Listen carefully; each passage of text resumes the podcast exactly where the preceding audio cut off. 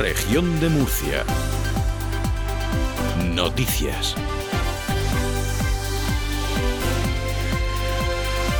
Con Teresa Blanco.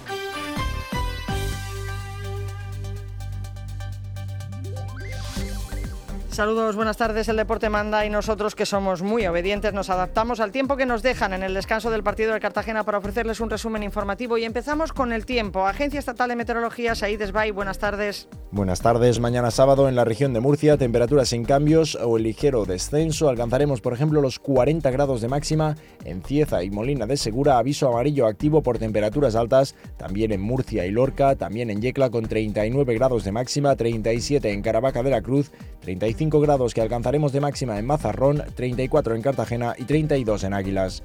Respecto al cielo, en general poco nuboso, algunos intervalos de nubes altas y además viento variable flojo con brisas.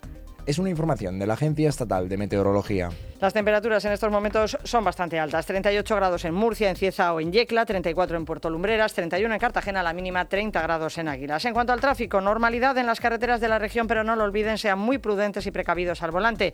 Un problema para los eh, que viajan en coche y están por la manga.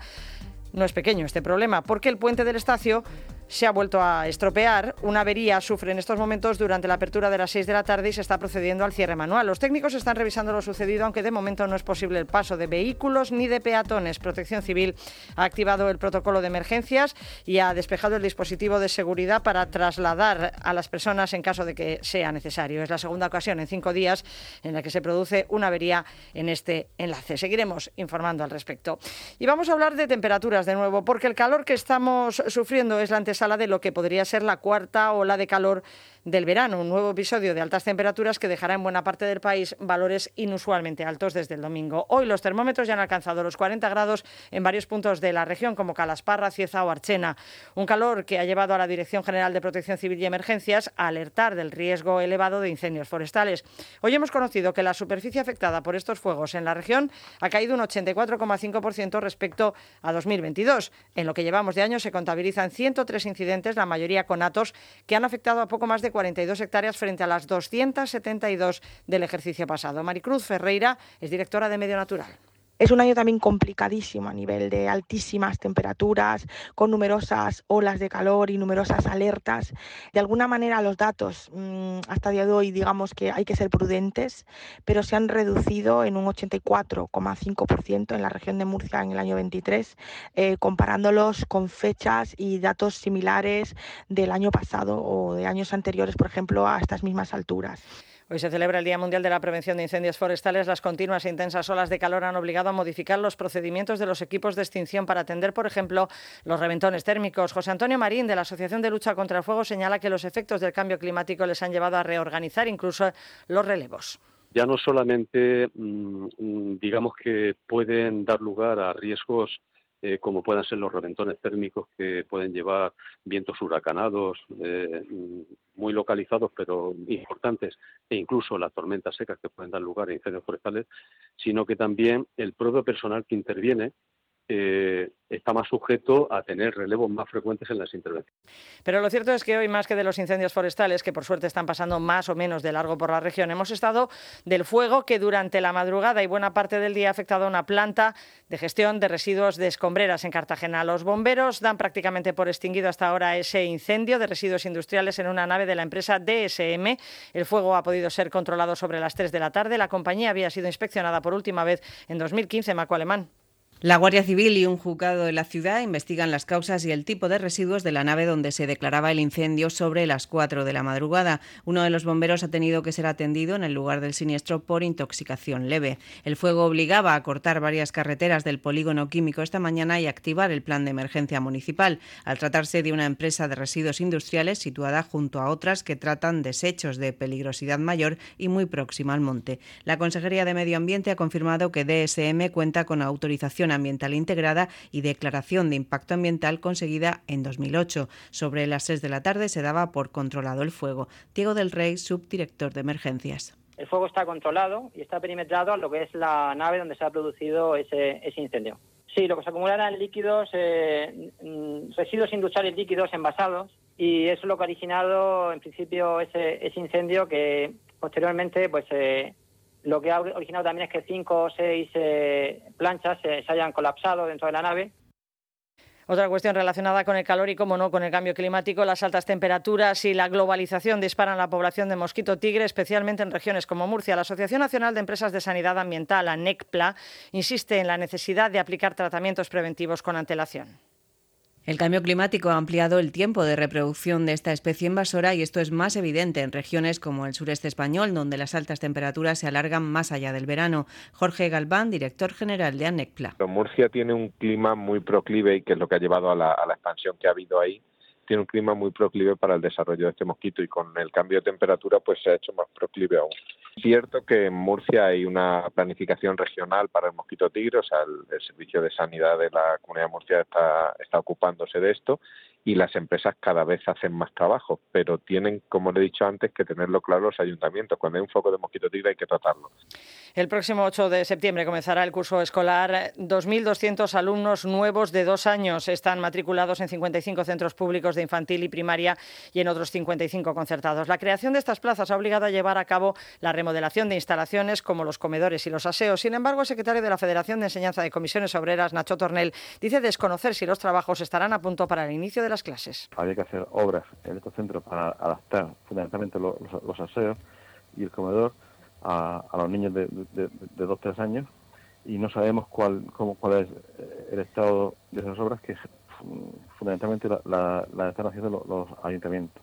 La Consejería de Educación, entre tanto, ha anunciado que en el curso 2023-2024 se van a incorporar a las aulas de los centros públicos 317 auxiliares de conversación de habla inglesa, francesa, alemana, italiana y china. El titular del departamento, Víctor Marín, asegura que estos profesionales son una pieza clave en el programa bilingüe de educación un total de 317 auxiliares de conversación de habla inglesa, francesa, alemana, italiana y china se incorporarán a las aulas de centros educativos públicos el próximo curso. Este proyecto supone una inversión de más de 2 millones de euros cofinanciado con fondos europeos y resulta una pieza fundamental del programa bilingüe de la región de Murcia. Una investigación que ha presentado la Universidad Politécnica de Cartagena presenta una tecnología de mapeo del subsuelo en tres dimensiones que va a permitir detectar con precisión filtraciones en purines bajo las balsas donde estos se almacenan. Se trata de una tecnología que se utiliza con frecuencia en el sector marino y que ahora la Politécnica pone al servicio de la ganadería para controlar los purines o vertidos de granjas porcinas. Esta invención permite la toma directa de datos de estos residuos orgánicos y tiene la ventaja de no requerir que ningún operario acceda al interior de la balsa, reduciendo riesgos y afinando el mapeo en tres dimensiones de las posibles filtraciones. Ángel Faz es uno de los profesores que ha dirigido este ingenio que la Politécnica de Cartagena acaba de patentar. Esto conlleva, conlleva por un lado un diagnóstico con geofísica de superficie y con tomografía eléctrica. Entonces nosotros hacemos una testificación con, con electrodos, ponemos diferentes electrodos y se transmite impulsos eléctricos a su suelo y a la balsa es capaz de, esos impulsos son capaces de dibujar el subsuelo hasta 15 metros, digamos, de profundidad. Y les hablamos también de los destinos turísticos preferidos por los habitantes de esta región en este 2023. Son, por este orden, el noroeste, la Manga y el Mar Menor. Es lo que queda reflejado en un estudio del Instituto de Turismo y la Cátedra de Innovación Turística de la Universidad de Murcia. Los entrevistados también señalaron mayoritariamente un 93% a la naturaleza como mejor alternativa al sol y playa. El 91% se decantó por la cultura y el 90% por la gastronomía Marcos Ortuño, consejero. Este año y por este orden, el noroeste, la Manga y el Mar Menor son los destinos turísticos preferidos. Además, la mayoría de los encuestados valoró la naturaleza como la mejor alternativa frente al sol y playa, seguido por la cultura y la gastronomía. Es importante conocer estos datos de comportamiento y preferencia de los turistas reales y potenciales para poder optimizar los procesos de gestión y planificación turística. Nos centramos en la actualidad municipal. El Grupo Municipal Socialista en el Ayuntamiento de Murcia ha presentado un recurso reclamando la ampliación del plazo de información pública del Plan Especial de Reparcelación del Entorno de Soterramiento, que afecta a unos 200.000 metros cuadrados del sur de la ciudad. La Junta de Gobierno del Consistorio aprobó inicialmente el proyecto el 7 de julio y el 19, tras su publicación en el Boletín Oficial de la Región, se abría el periodo de información pública durante un mes. El portavoz socialista, Enrique Lorca, considera que abrir ese plazo en agosto dificulta a los más de 250 vecinos afectados el acceso a la información podríamos decir que se ha llevado a cabo esta publicación con agosticidad y alevosía. Por lo tanto, comunicarles que desde el Grupo Municipal Socialista hemos presentado esta mañana un recurso potestativo contra la decisión de la Junta de Gobierno del Ayuntamiento de Murcia el concejal de Planificación Urbanística del Ayuntamiento, Antonio Navarro, asegura que todos los afectados por el plan de reparcelación serán notificados a partir de septiembre y podrán presentar las alegaciones que consideren oportunas. Los propietarios afectados van a poder alegar a partir del mes de septiembre una vez se les notifique la aprobación inicial del proyecto. Pero el ayuntamiento ha presentado otro proyecto para el barrio de Vistabella con el que se pretende dotarle de nuevos espacios peatonales y zonas verdes. El concejal de movilidad, José Francisco Muñoz, dice que han encargado un estudio pormenorizado de cada calle para mejorar el tránsito de vehículos y de ciudadanos, obtener una bolsa de aparcamiento y conseguir mayor seguridad en sus calles. Hemos adaptado el carril bici que está previsto en las obras de movilidad, de manera que recuperemos en la avenida Primero de Mayo 90 plazas de aparcamiento que pueden ser utilizadas por los vecinos de manera eh, ordenada, cómoda y que permitan, como digo, descongestionar también en el interior del barrio del tráfico y el tránsito. La Asociación de Vecinos de Vistabella pide al Ayuntamiento de Murcia que se les tenga en cuenta a la hora de tomar decisiones sobre su barrio. Llevan meses pidiendo una reunión con el consistorio que hasta el momento no ha llegado. El Gobierno municipal ha presentado este nuevo plan de peatonalización que no ha agradado del todo al presidente de esa asociación de vecinos, Nacho Álvarez expresar un poco nuestra perplejidad ante, ante estos anuncios que están soltando últimamente el, equipo consistorial porque dicen que ellos se han reunido con las asociaciones de vecinos del barrio y con la asociación de vecinos de Vistabella, que es la principal, no se ha reunido. Creemos que están faltando a la verdad y agentes de la Policía Nacional han detenido a seis individuos pertenecientes a una organización criminal establecida principalmente en Málaga con extensión en Cartagena. Se dedicaba a la comisión de estafas tecnológicas en toda España, conocidas como Men in the Middle o ciberataques. Y vamos ya con la información nacional e internacional. José Antonio Martínez, buenas tardes. Buenas tardes. El rey va a abrir el lunes que viene la ronda de consultas con los grupos políticos con representación parlamentaria de la que debe salir el nombre del candidato propuesto para presidir el gobierno. El anuncio se hace después de que esta mañana el rey haya recibido en audiencia a la nueva presidenta del Congreso, la socialista Francina Armengol, que se ha mostrado prudente respecto a las propuestas que los partidos llevarán al rey sobre quién debe someterse a la investidura, aunque ha matizado que la mayoría absoluta de 178 escaños que ella obtuvo ayer puede ser un indicio. Es evidente que ayer hubo una gran mayoría que aprobó una mesa eh, con mayoría progresista y eso ya marca eh, sin duda un camino, pero bueno, eso queda camino, como decía, eh, por recorrer y luego evidentemente cuando Su Majestad el Rey haya hecho todas ese posicionamiento es cuando yo tendré la reunión con él para poder refrendar la decisión del monarca.